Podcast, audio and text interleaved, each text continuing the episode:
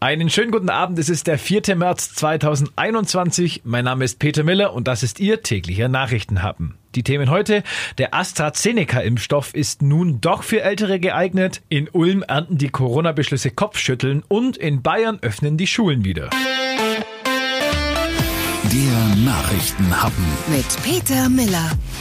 Die Ständige Impfkommission empfiehlt den AstraZeneca-Impfstoff künftig auch für Ältere ab 65 Jahren. Das sei eine gute Nachricht für alle Älteren, die auf eine Impfung warten, so Gesundheitsminister Spahn. Dazu Donald 3 FM-Reporter David Riemer. Der Impfstoff von AstraZeneca genießt offenbar kein großes Vertrauen in der Bevölkerung. Zuletzt blieben riesige Mengen ungenutzt liegen. Studien zufolge hat das Mittel eine etwas geringere Wirksamkeit als beispielsweise die Impfstoffe von BioNTech, Pfizer oder auch Moderna. Anders als die EU-Arzneimittelbehörde hatte die Ständige Zuständige Impfkommission in Deutschland AstraZeneca zuletzt nur für Menschen zwischen 18 und 64 empfohlen, weil Daten zur Wirkung bei Älteren fehlten. Und vielleicht gibt's schon bald den nächsten Impfstoff. Die EU-Arzneimittelagentur prüft im Schnellverfahren den russischen Impfstoff Sputnik 5. Gute Nachrichten dazu auch aus Ulm. Als erste Stadt im Südwesten hat Ulm mit einer neuen Impfaktion für über 80-Jährige begonnen. Etwa 90 Anwohner, die nicht mehr gut zu Fuß sind, sollen heute im Bürgerzentrum am Eselsberg geimpft werden. Ulm ist Teil eines Pilot Pilotprojekts des Sozialministeriums,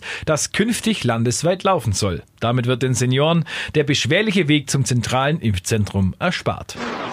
Es ist ein erneuter Schlag in die Magengrube. Das sagt die Industrie- und Handelskammer Ulm. Die IHK Ulm reagiert mit Enttäuschung und Unverständnis auf die gestrigen Corona-Beschlüsse von Bund und Ländern. Für große Teile des Handels, der Gastronomie und Hotellerie sowie für zahlreiche Dienstleister gebe es lediglich eine theoretische oder sogar noch gar keine Öffnungsperspektive, geschweige denn Planungssicherheit, so die IHK. Es drohe ein Flickenteppich mit Einkaufstourismus für Länder und Kreisgrenzen. Das sture Festhalten an Inzidenzwerten Grenzwerten als maßgebliche Leitplanke erscheint der IHK auch zunehmend als fragwürdig. Sie verweist in diesem Zusammenhang auf eine aktuelle Analyse des Robert Koch Instituts, wonach die Infektionsgefahr beim Einkaufen oder auch bei organisierten Reisen niedrig sei. Der Nachrichtenhappen. Das Beste zum Schluss. Es gibt Neuigkeiten, was die Schulen angeht. Bayern öffnet am 15. März auch alle weiterführenden Schulen wieder. Jedoch im Wechselunterricht und nur in Regionen mit einer Inzidenz unter 100.